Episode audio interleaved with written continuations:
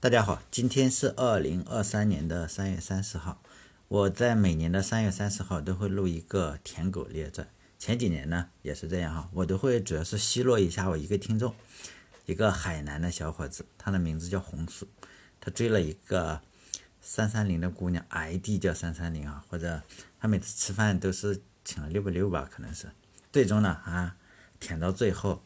呃，三三零嫁给了别人，红薯呢就一无所有。其实呢，我是非常羡慕他的，因为比起舔到最后一无所有来说，作为一个已婚人士，我可以负责任的告诉大家，追不到比追到手要幸福太多了。后来的话，我作为一个已婚人士，每当生活感觉到绝望的时候，我就会录电台给自己听嘛，我就会拿出自己的电台，然后找到《红薯列传》这一期。然后一边听呢，一边羡慕红薯有多么的幸福，没有追到有多么幸福。有一次呢，我就跟我老婆一起听这一期，想暗示她一些什么东西哈。结果听了半天，她没有领会到我的意思。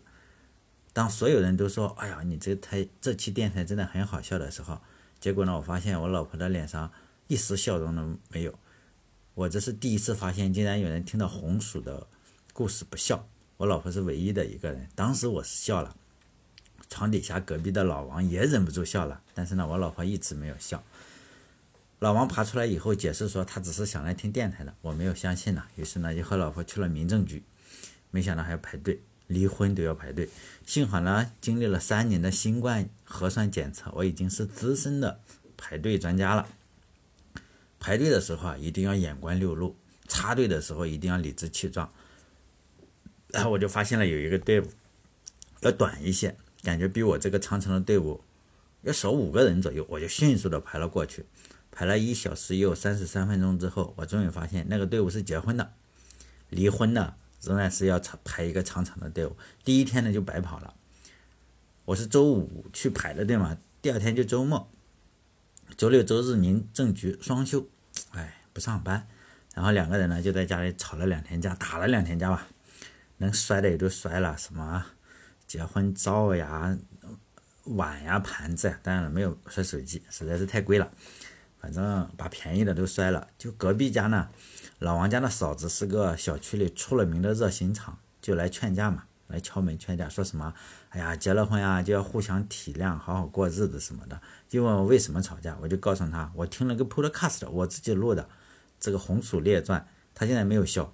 我这个王嫂呢，就一一听就生气了，就说你一边待着去，就为这么个事情，这算啥事是吧？瞎扯淡！你们就因为这点事情离婚，我就说，但是呢，你家王哥就在床底下笑了。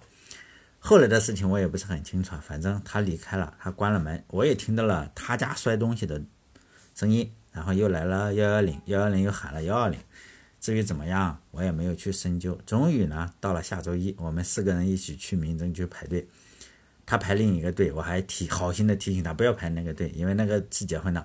哦，他们又排在我们后面，但这次没有排错。结果呢，没想到离婚要有冷静期啊，同志们，要有一个月的冷静期。很可惜啊，我不是二月份去的。二月份的话，你还二月二十八是吗？还可以少几天。那一个月实在是太煎熬了。结果冷静期的第一天，我就发现。我老婆竟然有心情化妆，也看出她真的很开心呐。哎呀，我走过去的时候，她说把口红递给我，我当时一肚子火，然后也没有太在意，就把胶棒递给了她。幸亏这根胶棒，她三天没有跟我说话。后来的离婚还是比较顺利的。我以为我在网上查了很多的攻略，什么小红书啊，上面全很多的攻略都非常的好。我本来以为不太顺利，然后呢就用 Chat GPT，然后生成了一堆车轱辘的骂人话。就是人家调解的时候，你就车轱辘开始怼嘛，就是贴脸输出，就背了一晚上。真的，我毕业之后除了背政治，我又想到了 N 多年前背政治的这个惨痛经历。然后呢，那 ChatGPT 生成的这堆骂人的车轱辘话，我背了一晚上。我准备调解的时候怼怼人嘛，没想到我前妻直接没有去，缺席审判了，感觉白背了。但转念一想，也没有白背，是吧？下次离婚的时候，说不定还能用得上。以前呢，我没有觉得催婚是一件很烦人的事情，因为我很早就谈恋爱啊，什么都比较顺利。但是自从我离婚以后啊，家里的亲戚就来催婚了，我就有点纳闷啊。因为我已经不是大姑娘上花轿第一次，我已经知道婚姻是什么样子了。所以呢，他们准备的那些谎言，像社会主义一定实现这样的鬼话，我是不会再相信了。但是呢，我仍然要去参加亲戚朋友的婚礼，是吗？结果呢，你每次到婚礼现场，这些七姑八大姨啊都会说：“哎呀，东啊，你也该准备准备了，下一个就是你了。”很烦人是吗？下一个就是我了，好像下一个就要我结婚一样。后来我找到了克制他们的方法。只要他们说下一个就是我的那些亲戚，我都随身携带着我的手机，把它记在手机上啊，记在本子上。呃，等到了这个不止参加婚礼嘛，亲戚不都是你葬礼仍然要参加嘛？当参加葬礼的时候，我都会走过去。他们说下一个是我的，我都说你也该准备准备了，下一个就是你了。这一招真的很灵，他们终于不再催我二婚了。虽然离婚还可以，但是呢，心里仍然非常非常的孤独。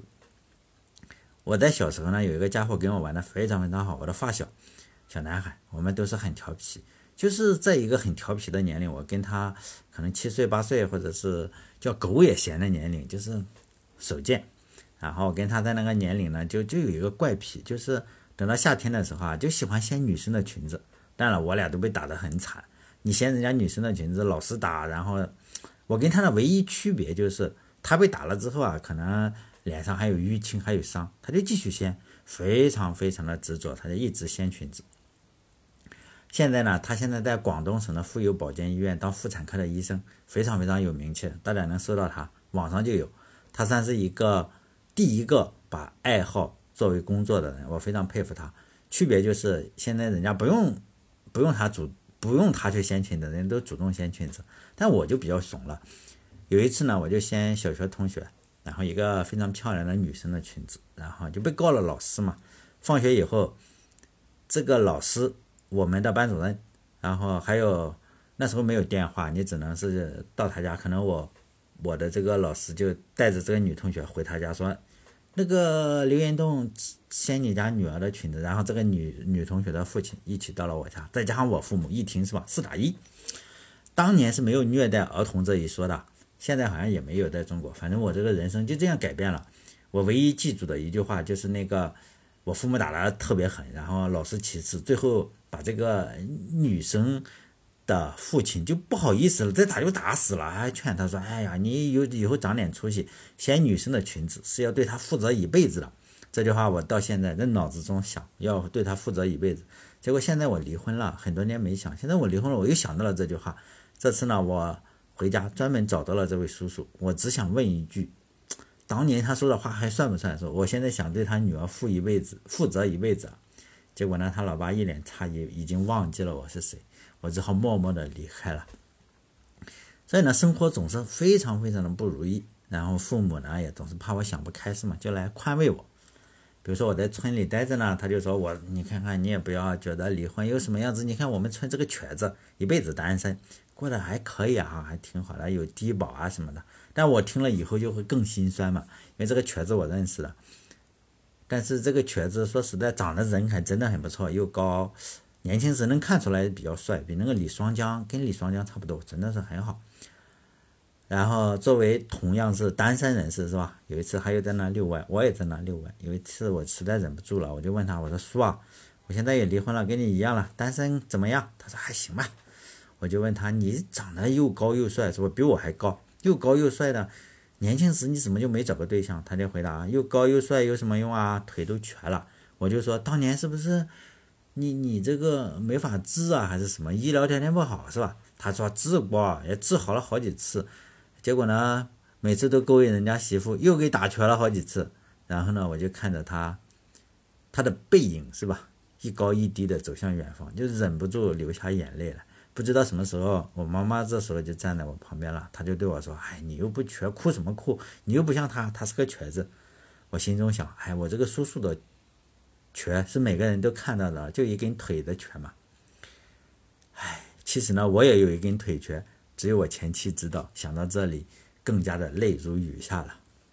那离婚归离婚啊，亲情仍然是存在的，这也是让我留恋这个人间的最重要的因素。父母呢，仍然是父母；儿女仍然是儿女。这些心情并不会因为离婚的消失而消失，是吗？仍然会存在，叫做打断骨头连到筋嘛，并不会因为婚姻结束而结束。同样没有结束的，还有跟小姨子的关系。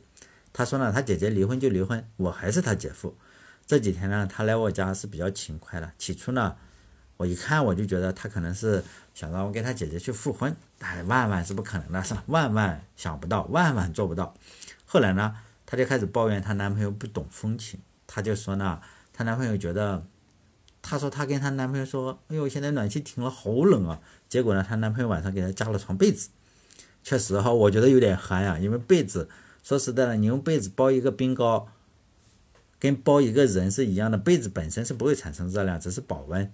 前几天呢，她她说她跟她男朋友吵架了，就住到我这里。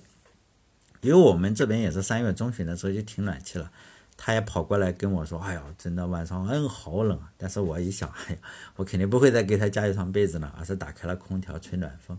虽然是有点浪费电，但是呢，被子肯定比被子还是强很多了。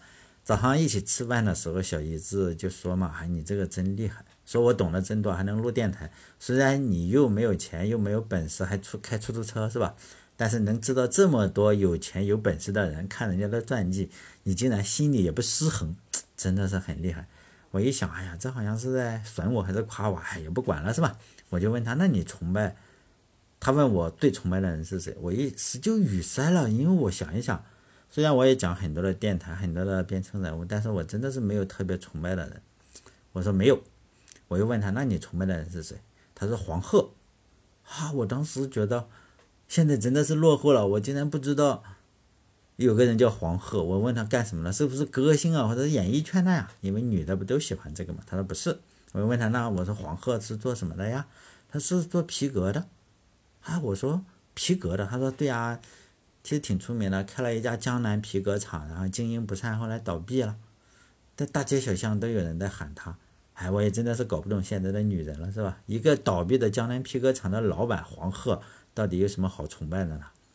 当然，这就是我今年录的今年的三三零，因为红薯已经联系不到那个三三零，人家已经结婚生子了，我只能讲讲我自己的，是吗？